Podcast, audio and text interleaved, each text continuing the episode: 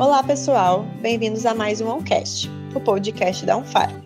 Meu nome é Bruna Granja e no programa de hoje nós vamos falar um pouco sobre como o manejo de ordenha pode influenciar no resultado do produto final, o leite de qualidade. Para falarmos um pouco sobre esse assunto, trouxemos uma pesquisa realizada por Gouveia e colaboradores aqui no Brasil, na Unesp de Botucatu, em São Paulo, e publicada em 2020. Essa pesquisa teve como objetivo descrever a morfologia dos tetos das vacas, assim como as características e práticas de ordenha de fazendas dos estados de São Paulo, Minas Gerais e Santa Catarina.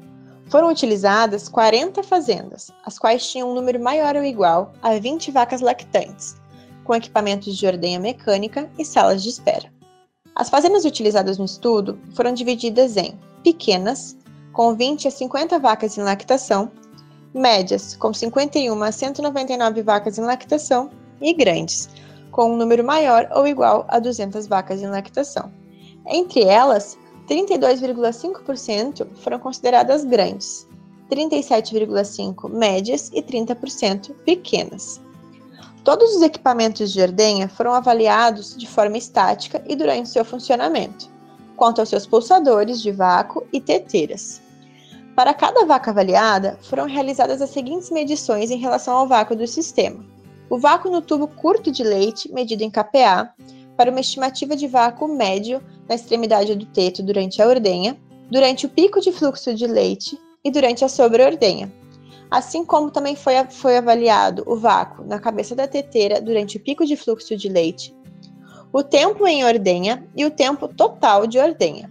Em relação às características anatômicas dos tetos, foram avaliados as dimensões como comprimento e diâmetro médio e as formas como pontiaguda, plana ou arredondada.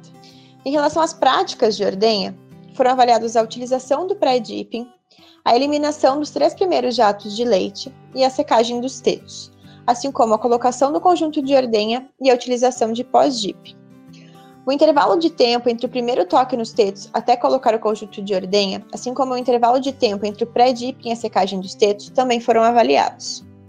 Com base nos resultados apresentados por esse estudo, foi possível observar que as fazendas consideradas grandes apresentaram melhores condições de manutenção do equipamento de ordenha, assim como a presença do extrator automático de conjunto de teteiras. E ainda, a troca de teteiras foi mais frequente nessas fazendas quando comparadas às fazendas médias e pequenas.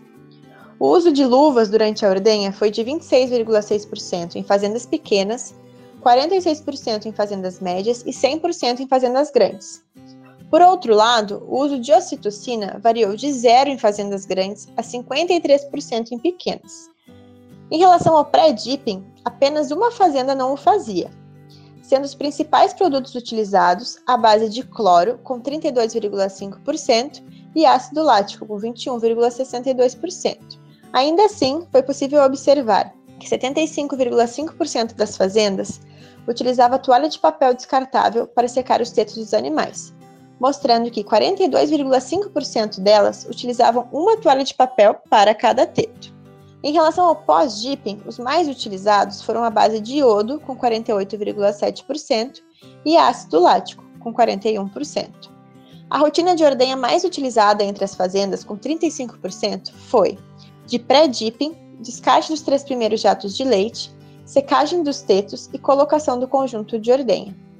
Ainda foram encontrados maior número de tetos mais curtos e com morfologia plana e arredondada em fazendas grandes, o que então pode estar associado a uma maior proporção de vacas holandesas no rebanho, o que de outra forma foi encontrado em fazendas médias ou pequenas, onde há a presença de tetos mais longos e mais largos e pontiagudos, característicos então de vacas gir ou mestiças, o que muitas vezes é um desafio para a escolha de um conjunto de ordenha mais adequado. Em relação ao nível de vácuo dos sistemas de ordenha, a média foi de 42,9 kPa entre as fazendas.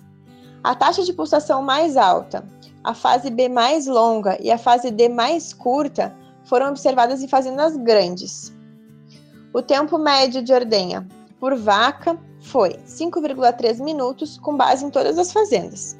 Já o tempo de espera de preparação desses animais até colocar o conjunto de ordenha foi maior em fazendas pequenas, com média de 3,7 minutos, quando comparados a fazendas grandes, com 2,1 minutos.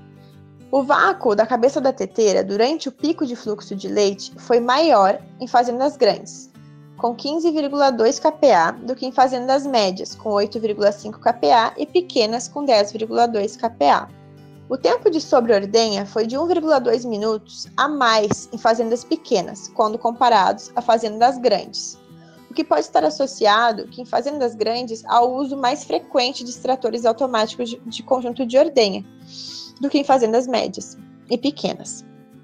De forma geral, as fazendas grandes apresentaram melhores resultados frente às variáveis avaliadas no estudo. Dessa forma, ficam claras as dificuldades enfrentadas principalmente por pequenos produtores para manter e utilizar de forma adequada seus equipamentos de ordenha, assim como realizar procedimentos e práticas adequados para então produzir um melhor leite de qualidade. Sendo assim, é possível analisarmos a situação de cada rebanho e dessa forma implementarmos programas de melhoria de qualidade do leite e de bem-estar animal. Então é isso, pessoal. Não percam o nosso próximo programa. Até mais!